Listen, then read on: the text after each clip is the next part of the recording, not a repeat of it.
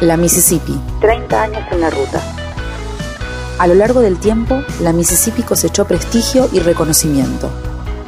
Entrevistamos a Ricardo Tapia, quien nos contó anécdotas y brindó detalles del show del 15 de noviembre en el Luna Park, con el que celebrarán sus 30 años de trayectoria. Siempre se nos cruzan los caminos, vamos encontrando los dos. Parece una burla del destino, Estamos con Ricardo Tapia, líder y cantante de la Mississippi próximo a cumplir este 30 años como banda. Eh, ya cumplidos, ¿eh? ¿Ya cumplidos? Ya cumplidos. ¿Cuándo fue? Y en mitad de año, a mitad de año. Eh, ¿Tenés algún recuerdo de esas primeras presentaciones? Sí, tengo recuerdos porque fui parte de la organización de las primeras presentaciones. La primera presentación, la otra vez le contaba a un periodista, fue bastante graciosa porque, bueno, nos fue muy bien el primer show nosotros. En el Teatro Arlequín estuvo una gracias a periodistas amigos que se, sumaron a, así desinteresadamente en varios medios importantes, éramos una banda totalmente desconocida que tuvo una medianamente buena promoción en radio y el primer show fueron 400 personas, fue muchísima gente en nuestro primer show. Y recordaba de que yo salí al escenario y pateé todos los, sin, sin darme cuenta en la oscuridad, le pateé al guitarrista todos los pedales y se los desarmé. Ese es el recuerdo que siempre tengo que que desesperadamente estábamos tratando de colocar los cables porque estábamos saliendo al escenario en plena oscuridad y alguien se le ocurrió hacer blackout y yo pisé los cables y me los llevé. Ese siempre tengo el recuerdo en el pie izquierdo, siempre así, lo siento los cables en el pie izquierdo. Fue muy bueno eh, ese inicio de la banda. Fue simpático que, que el primer show fuera tanta gente, que generalmente las cosas son medio en crecimiento, ¿no? Pero lo nuestro fue una cosa medio graciosa porque el primer show fue mucha gente. El segundo también. Arrancamos prácticamente con muy buena cantidad de público. Eso es algo medio insólito para una banda. ¿no? Y ya convertidos en una banda referente tanto del género, con tantos años este, de experiencia, y este, ¿qué los motiva a seguir en la ruta, a seguir tocando? La música, la música te motiva, porque la música va, la va llevando a diferentes planos y la música es como una receta de comida que vas mejorando con el tiempo, digamos. Es como un plato que te sale bien, pero siempre le vas encontrando una forma nueva de hacerlo, ¿no? Eh, me parece que lo, que a uno lo más lo motiva es saber que lo puedo hacer diferente también. O sea, que más adelante todo eso lo puedes hacer diferente de otra forma y las cosas pueden ir cambiando y siempre las vamos cambiando. Somos una banda que nos gusta medio mutar todo el tiempo, de disco a disco. Nunca nos quedamos haciendo una misma cosa es quizás, quizás un poco la característica de la, de banda que disco a disco siempre tuvo propuestas diferentes. Por lo menos en los primeros cinco discos tuvimos propuestas bastante variadas de música negra, no éramos solo una banda de blues. Hubo, cosas de, blues latino, hubo hasta candombe en algunos temas, hubo todo, rock and roll, blues clásicos, jazz. Siempre hubo propuestas medio movedizas. Y entonces yo creo que siempre lo que más nos motivó fue, bueno, hagamos esto pero de otra forma también, eh, ir siempre moviéndonos hacia adelante y tener ideas y movernos, movernos para una banda lo principal es tener, tener piernas, moverse y por el aire y por la ruta y realmente llevar lo tuyo a otro lugar, ¿no? Siempre elegimos hacer pocos shows en Buenos Aires y más shows afuera. Nosotros en Buenos Aires no hacemos mucho más de cuatro o cinco shows al año. Eh, después son todos, siempre tratamos de movernos. Eso nos generó tener siempre toda una cantidad de escuchas en todo el país y en otros países en donde nos moviéramos. Entonces, te da otra, otra pauta de crecimiento eso. No empezamos a crecer desde acá, sino que empezamos a movernos siempre desde afuera y, creamos un cordón de gente que, siempre nos escucha, ¿no? En diferentes provincias y, y otros países también. Los limítrofes, por ejemplo, en todo también generando una mixtura con otros sonidos, nutriéndose de otro tipo de música. Eso se da naturalmente, ¿viste? Vas haciéndolo con el tiempo, vas eh, usando cosas que también te gustan, que no son estrictamente de un género, porque en realidad nosotros no pertenecemos a un género cerrado, somos tipos que hacemos música negra y venimos de orígenes musicales diversos, ¿no? Algunos, como el negro Toro viene del candombe, los, cuando estaban los vientos eran más yaceros, nosotros con Ginoy somos tipo más de blues clásico, Canabo venía a tocar eh, heavy, el bajista, y tocaba, o sea, rock and roll heavy. O sea, cada uno tiene una influencia que cuando nos juntamos a hacer música negra también pusimos un poquito de cada uno, de la locura de cada uno, ¿no? Por eso nunca fuimos puristas, no somos tipo puristas y, me, no me enrosco mucho con, el enojo de los puristas que quieren ser de una forma. Yo me divierto mucho haciendo uniones con otros músicos, la, asociación de blues y reggae con los, con los non palideces también fue muy linda, es algo que no es nada raro porque en el mundo los músicos de blues y reggae tocan juntos muchos, así que acá no había ocurrido nunca y al principio abrieron los ojos como dos de oro, algunos dijeron, bueno, a tocar con una banda de reggae, Claro. fue genial, fue una unión muy buena. Como el tema que hicieron con Ricardo Iorio. También nosotros tenemos un amplio espectro de músicos amigos de diferentes géneros que nos permiten abarcarlos y, divertirnos en otros, en, otros aspectos también con nuestra música. No, no, no nos quedamos mucho en una visión de la música, es medio, también las letras te ayudan a eso, pensar las letras desde otro lugar, no solamente en estereotipos, no, no, no, eh, contar un poco historias de diferentes formas, ¿no? Llevan 30 años recorriendo el país de punta a punta. Eh, ¿En qué estado ves a, a las bandas de blues, particularmente, eh, la actualidad? Sabes que siempre me preguntan eso, no es que sea poco, no es algo que me preguntan. Y yo creo que como el género no tiene una, una difusión masiva o, o productores específicos que, que lo, que lo hagan masivo, me parece que cada, hay, hay diferentes artistas que hacen diferentes cosas en diferentes eh, situaciones y algunos son más pequeños que otros, algunos son más convocantes que otros, pero no es un movimiento homogéneo, digamos, ¿no? Igualmente hace ya tiempo que no hay movimientos homogéneos de, un tipo de música en la Argentina, ¿no?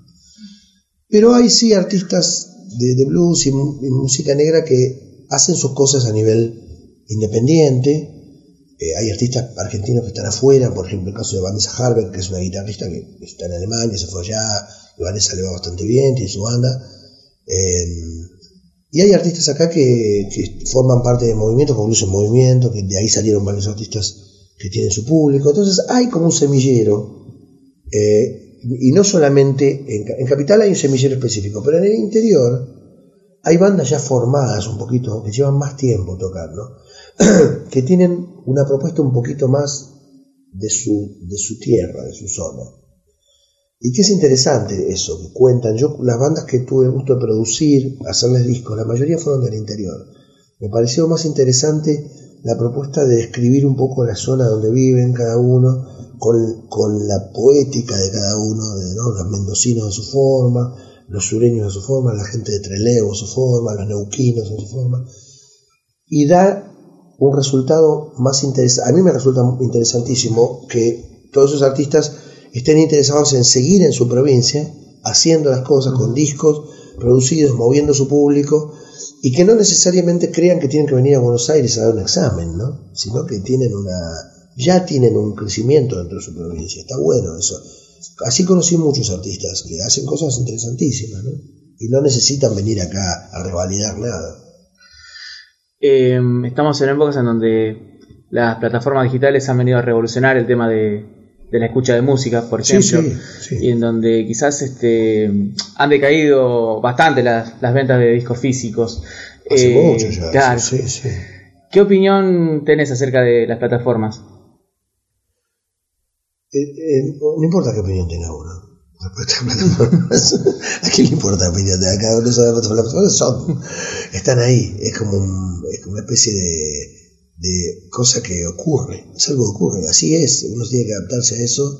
Vivís con eso. eh, vivís con esa forma de cultura. Totalmente diferente.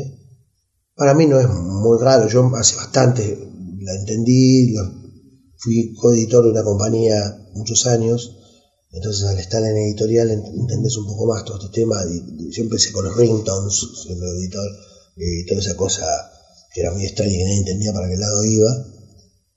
Y mm, me parece que, bueno, eh, fue una caja de Pandora inmensa, se abrió y no se cerró nunca más, eso está en crecimiento constante. eh, es una interacción masiva de, gente y música y, y, opiniones que a veces resultan eh, realmente muy arduas y agotadoras la, mm. la, relación que hay a nivel eh, de internet, ¿no? Pero la música ganó en independencia si los músicos saben darle la importancia necesaria al poder hacer tu disco y promocionarlo y ponerlo en las redes. Algo que era absolutamente impensado para mi generación que empezó tocando en casa y, pensando que llegar a una compañía era imposible. Era prácticamente imposible, había que tener padrinos específicos, artistas que te llevara o algún productor que te llevara a una compañía. La posibilidad de hacer tu disco y ponerlo en el mundo como es ahora es, visto por los mentores de mi generación es fantástico, eh, me parece genial, si uno lo sabe aprovechar. Eh, por eso hay diferentes niveles de felicidad y diferentes niveles de éxito ahora. Antes el éxito era solamente llenar un estadio. ahora el éxito es, eh, a veces se mide en otros, en otros cauces diferentes. Son menores los cauces, pero logran felicidad y éxito muchos músicos haciendo cosas un poco menores. Pero bueno, está buenísimo porque lo controlan y tienen un control sobre eso. me parece que está bueno, está muy bueno, eh, si uno lo sabe encauzar. Pero bueno, es inevitable, así como es inevitable hay que encontrarle la vuelta para que sea a favor, ¿no? Hace poco hicieron la muestra eh, La Mississippi 30 años en imágenes. Em, ¿Cómo fue la, experiencia? A mí me gustó mucho porque, primero porque la hice manualmente toda, yo, eh, o sea, todo lo que se veía lo hice con mi hijo menor, o sea, lo, lo, monté todo, todo, cada uno de las fotos que viste, cada uno de los carteles se hizo en mi casa, todo, todo, eh, fue un armado tremendo de un mes, que fue arduo, pero estuvo muy divertido porque a mí me puso las pilas mucho con respecto a, buscar cosas que había de, todo eso y, también revalorizarlo, porque había una cantidad de series fotográficas que nunca se habían mostrado, había carteles, que, bueno, montones de carteles de calle que son únicos, porque esos carteles desaparecen con el tiempo y no, se deshacen, ¿no? Eh, de, las, de las giras interbarriales que hicimos también, que fueron las primeras giras que hicieron con artistas que invitaban artistas barriales sin cobrarles un centavo. Eh, los invitamos a muchísimos artistas de barrios a tocar con nosotros. Y también los carteles que hacía yo manuales, que eran folletos que repartía en la calle. Eh, muchas cosas que también se las conté a mi hijo menor mientras lo hacíamos, que le fui contando un poco que, de qué se trataba cada cosa porque él no había ni nacido. Entonces también estuvo muy bueno en ese sentido porque fue un revival interesante, había tapas originales de discos, eh, y nos dimos cuenta que teníamos un montón de cosas, que se llenó dos pisos de trastienda, ¿viste? No pensé que había tantas cosas. Eh, el último disco criollo, ya rondándonos al trabajo más reciente, eh, fue hecho durante la gira, durante la, este, las estadías en las rutas, por así decirlo. Sí. Em, ¿Cómo fue esa experiencia? La experiencia fue interesante en el sentido de que nosotros eh, eh, aplicamos a la composición el paisaje, el lugar, digamos, ¿no? Aplicamos el viaje a la composición. Generalmente uno se detiene para componer, hace, o se busca un espacio para componer. Pero no hay mejor espacio que el espacio que uno usa para moverse, ¿no? La distancia para la composición. A mí me sirve mucho la distancia para componer. Entonces, como siempre compuse en movimiento, yo siempre escribí, hice todas las cosas cuando viajábamos, sumamos un poco todo eso de esa ida y vuelta, la información de, ir a un lugar, tocar en un teatro lindo, decir, bueno, ¿qué podemos tocar en este teatro? Aparte, en la prueba de sonido, aparte de probar un tema que ya conocemos. Bueno, ponemos el grabador como este y tocamos cualquier cosa. Y componíamos ahí nos poníamos a componer cosas en las pruebas de sonido. Dejábamos así volar la imaginación, en vez de estar en una sala de ensayo acustizada, que digamos que no es el lugar más hermoso del mundo para componer, porque ya la conocemos de toda la vida. Entonces, viste, dejas un poco que también el, camino y el espacio y el lugar te ayuden a, tirar algunas ideas, ¿no? Hay, un tema que se llama, por ejemplo, ¿Qué onda, güey? Que se lo hicimos a nuestro sonidista, Rocky, que vivió mucho tiempo en México. Entonces hicimos como la historia de él en una canción. Y ese tema se compuso en una prueba, prácticamente en una prueba de sonido. Eh, le dijimos, te, estamos, te vamos a componer un tema para vos. Y se- lo compusimos en una prueba de sonido y después le puse la letra, pero la, digamos, la música salió en una prueba de sonido. Eh, eso está bueno porque aplicas otro espacio a la composición, que es un lugar que generalmente se pasa por, por alto, que es la prueba de sonido en un lugar, ¿no? Las canciones van fluyendo. Sí, porque el lugar, a veces había lugares lindos, teatros viejos, teatros de 1910, teatros, lugares que nos abrían para tocar, ¿viste? O sea, entonces está bueno que algo de eso también uno lo, lo ponga en, la- en las canciones, ¿no? Eh, haber estado en esos lugares y capaz que te sale algo lindo, el lugar te genera alguna cosa, entonces bueno, eh, eh, aplicamos eso. Ese año de, de girar dijimos, en vez de parar para componer, compongamos en el camino. Veníamos, guardábamos en la computadora, todo eso, volvíamos. Entonces cuando llegó la hora de grabar ya teníamos una idea general, ¿no? De todo lo que queríamos hacer. Siguiendo con la temática de las canciones, eh, hace un tiempo Ricardo Soule dijo que eh, en el caso de Presente ya no le pertenecía porque ya era parte del inconsciente colectivo, Sí. ya era parte del público. Em, Sí, esa canción es parte de la cultura popular. Está impresa en las cuerdas de las guitarras criollas de este país, ¿no? O sea, todas esas canciones vienen ya con la cuerda, vienen sonando esas canciones. eh, ¿Sentís que con las canciones de la Mississippi pasa algo similar? Y hay algunas que sí, hay algunas que sí, hay canciones que son parte del repertorio de las bandas cuando empiezan a tocar, eh, son parte de, de- de- de la forma de aprender ciertas cosas. eh, eso es algo que ocurre pese a uno, o sea, eso ocurre y, es- y yo estoy feliz que sea así, me parece que las canciones le pertenecen, sí. A la gente le da, le da como el toque final a la canción, le da el toque final. Eh, a veces pasan como hemos hablado con muchos autores que la gente a veces entiende mal una letra. A Spinetta le pasó también con algunas letras que entendían las palabras mal y cantan mal una palabra. Y después durante mucho tiempo te preguntan qué decía esta palabra, tal cosa. Ah, pero yo lo canté de tal forma. Es, y le dan otro sentido a la Se canción. resignifica. Se resignifica la canción. Es, es muy gracioso. Pero bueno, eso es parte de que la gente agarre la canción y la cante. Eh, es para eso las canciones, son para eso. Me parece que justamente poder lograr eso con la canción es el mejor momento de una canción, ¿no? Es que se eh, te rebota y a, a vos desde la gente, te vuelve de la gente. eh, y bueno, es, es, es- es genial. Es la parte en donde la, la canción adquiere ya una personalidad popular, ¿no?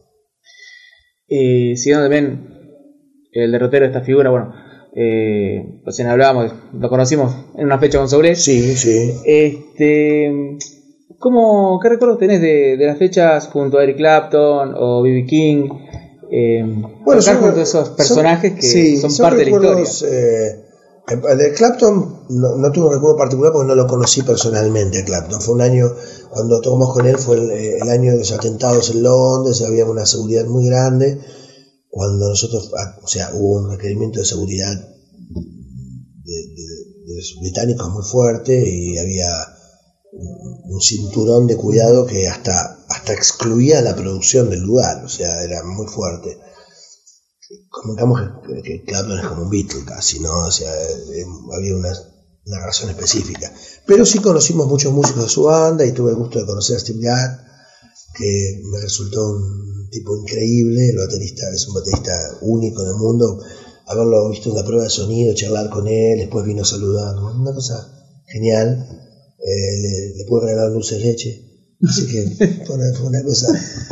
eh, y eso por un lado, B.B. King sí, a B.B. King con B.B. King tuvimos, cenamos con él, cuando terminó en obras, él nos invitó al camarín, donde la gente de él habían hecho una recepción, al revés de como debería haber sido, que teníamos que haber hecho nosotros, la hizo él. una recepción con los músicos de acá y charlamos, comimos, cenamos con él, charlamos mucho tiempo, fue muy lindo, una persona súper amable y simple, B.B. King, eh, un tipo único, único, amante de la música popular de todo el mundo, le gustaba mucho la ópera a Viking también, era el- especialmente le gustaba la- el bel canto y la ópera, un tipo que le gustaba mucho todo eso. Pero le gustaba mucho la música popular y se había llevado discos de tango y de blues de acá, y él apreciaba mucho cómo se hacía el blues en otras partes del mundo. Era un tipo que él eh, específicamente creía que el blues no era patrimonio solamente de la, de la cultura negra afroamericana, sino que era un folclore que había viajado por el mundo y representaba a toda la gente. Que si la gente podía entenderla, esa música, podía expresarse a través de esa música. Él siempre lo decía así. Si tenés un crédito que no puedes pagar, si, te separaste, si tus hijos crecieron y se fueron, si te quedaste sin trabajo, si el auto se te paró en la ruta, tenés blues. si te pasa todo lo que pasa a toda la gente, puesto que blues, o sea, eh, no, no es un misterio. Y era un tipo con una amabilidad única. Yo creo que B.B. King era una diferencia muy grande al lado de todos los demás artistas. Los demás eran geniales, Albert Collins, con él tocamos, yo que sé, Robert Ford, Robert Cray, Ronnie Earl, Memphis Horns, con montones de artistas con los que tocamos, geniales, James Cotton. B.B. King era rey del blues, pero en muchos sentidos, porque él mundializó esa música y la colocó en un lugar de una altura única. ¿no? Eh, fue como Louis Armstrong en la posguerra. Fue un tipo eh, con el jazz, ¿no? Louis Armstrong Sí. a Estados Unidos, le, le ayudó al plan Marshall más la trompeta de Armstrong que, que el dinero de los americanos. Bueno, B.B. King mundializó el blues y lo hizo con una amabilidad que todo el mundo lo adoraba. Eh, realmente él convocaba, en, eh, ¿viste? un artista que tocaba de 365 días, 290 días en el año que estaba en la ruta. Es- no conozco ningún artista de blues que, que toque tanto tiempo. Eh, ¿Tuvieron alguna devolución de parte de Sí, a él le gustó mucho, sí, sí. Bueno, B.B. King especialmente, John Mayer también, tocamos con John Mayer y, y su banda, fue uno de los primeros shows que hicimos con artistas de afuera y le gustó mucho también la banda. Eh, a él le, le extrañó a John Mayer que se tocara el blues desde hace tanto tiempo acá. Le contábamos que en los 60 acá se tocaba y, y realmente estaba extrañado y sorprendido y, y contento. Decía, bueno, qué bueno que, que son un país que tiene esa, esa esponja de poder absorber músicas de otras partes y poder reciclarlas, ¿no? Estaba, me pareció muy interesante. Y otros artistas con los que compartimos, Ronnie Earl, que es un guitarrista de blues eh, clásico de, de Boston, que lo conocimos en Brasil también, tuvimos una buena amistad y se quedó a tocar siete días con nosotros en el festival. En vez de irse a Boston, se quedó toda una semana para tocar con nosotros. Nos hicimos amigos y bueno, eh, a veces la música te permite esas cosas, ¿no? Te permite cosas únicas, tocar con Albert Collins toda una noche, cuando vino, lo invitamos, fue a nuestro club, a Oliverio, a tocar con nosotros, y conocerlos como personas, ¿no? Como personas eh, con los que también te cuentan que han sufrido, que han pasado, todas las cosas, las penurias que han pasado, para estar en el lugar que estaban, ¿no? Realmente hay gente que la pasó muy mal para estar en el lugar que estaban, y pelearon durante muchos años. Eh, hace unos años eh, contaste en una entrevista que junto a Papo y a Memphis formaban una tríada de blues. Sí, muy fuerte. Eh, ¿Se extraña la presencia del Carpo y de Adrián Otero?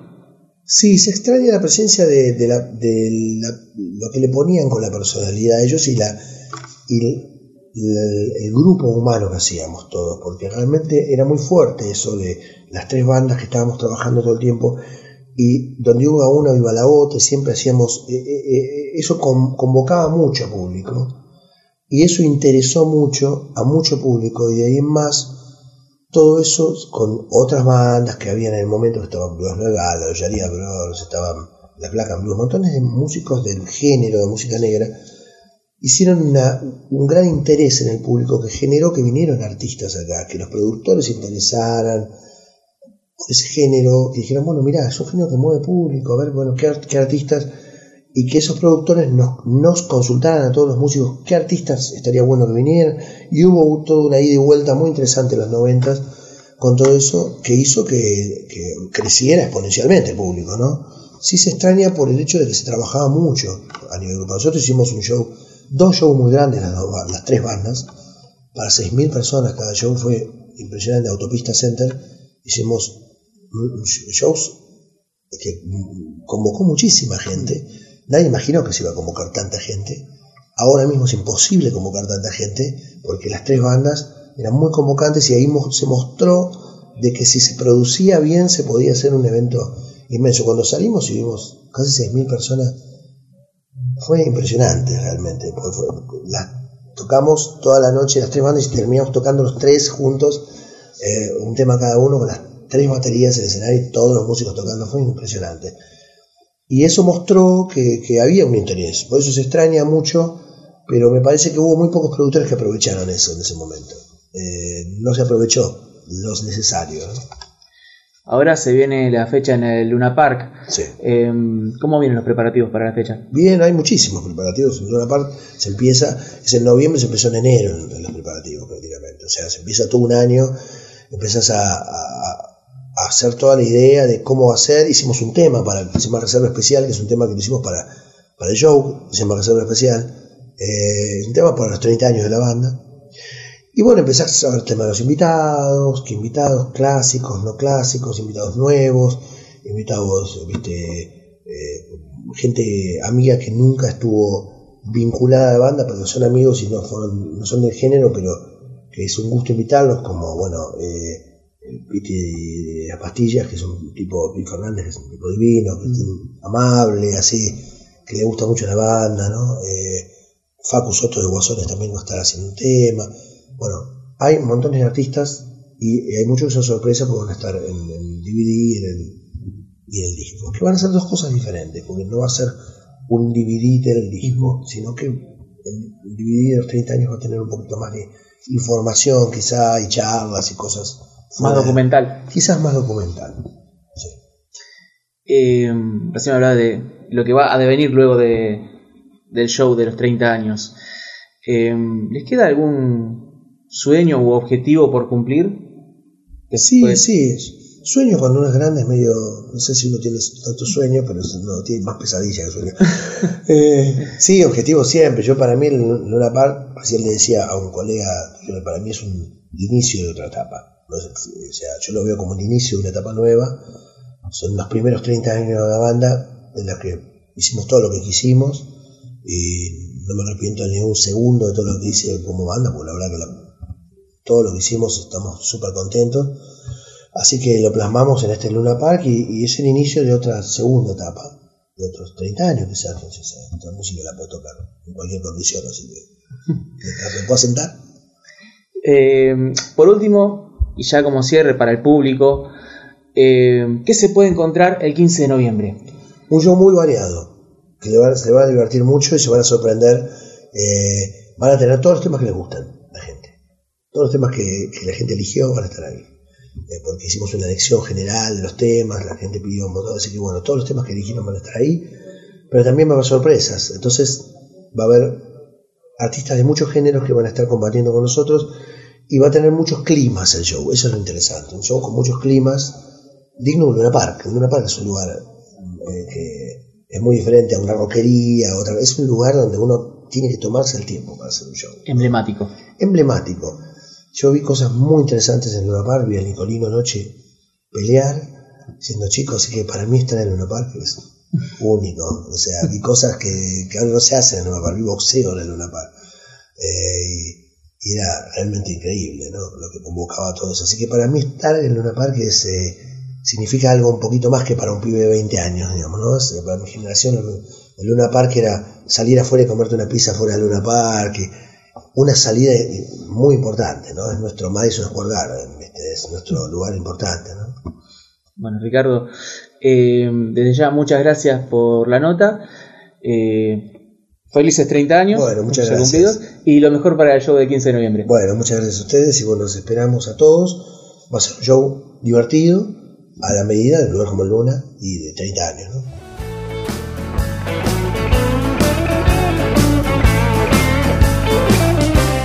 Reportaje, texto y edición de audio Julián Retamoso. Fotografía Camila Peñalba. Voz en off Ivana Nitti. Prisma Contenidos 2018. Yo te llevo en mi viaje, que no sé a dónde va.